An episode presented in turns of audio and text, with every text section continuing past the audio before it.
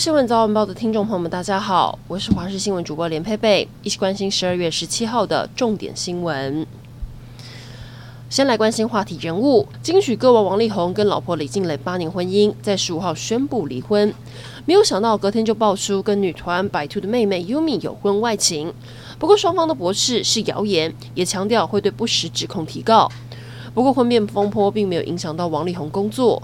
昨晚他出席中国汽车品牌代言活动，精神看起来不错。这场代言预估让他进账千万台币，看得出来即使婚变，人气依旧不减。台铁自己人竟然为难自己人。苗栗站有一名李姓站务员要求两名台铁男员工进站要扫 QR code，对方拒绝还呛声，甚至推站务员去撞墙。警方来了才停止。台铁管理单位介入调查，肯定站务员在防疫工作坚守岗位，也要求两名男员工要遵守防疫规定。不过双方和解破局，站务员将对两名台铁员工提告伤害。真的是法不怕。高雄小港警方执行路检时拦下了一名浑身酒气的骑士。一开始他还不断的拜托求远警放他一马，更使出了喝水拖延战术。但该面对的还是得面对。一吹气，数值严重超标。看到这个数据也令警方吓一大跳。更夸张的是，这名骑士是酒驾累犯，从民国一百年开始，年年酒驾，年年被抓，还有拒测记录。加上这一次已经是第六次酒驾被抓，离谱的行为也让人看了直摇头。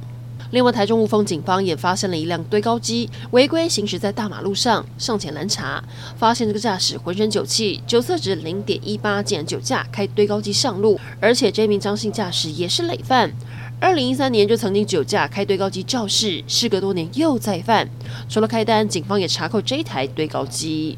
疫情消息来关注，现在烧到了雷岛澎湖，有一名印尼籍渔工在十四加七隔离结束之后采检，但检验结果还没出来，就在十六号下午从高雄搭机前往澎湖马公。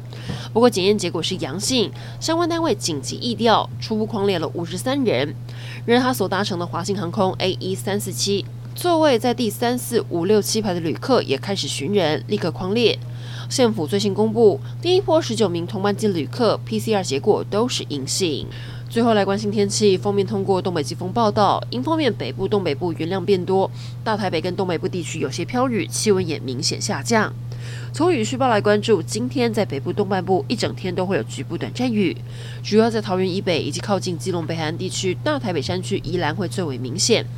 气温方面，白天高温，北部、东北部大概有十八到二十度，整天湿凉，而且会逐步降温，越晚越冷。入夜之后，中部以北低温下探十二度，沿海空旷地区更低。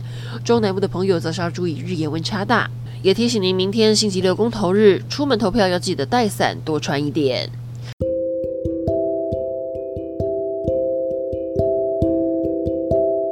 以上整点新闻，感谢您的收听，我们再会。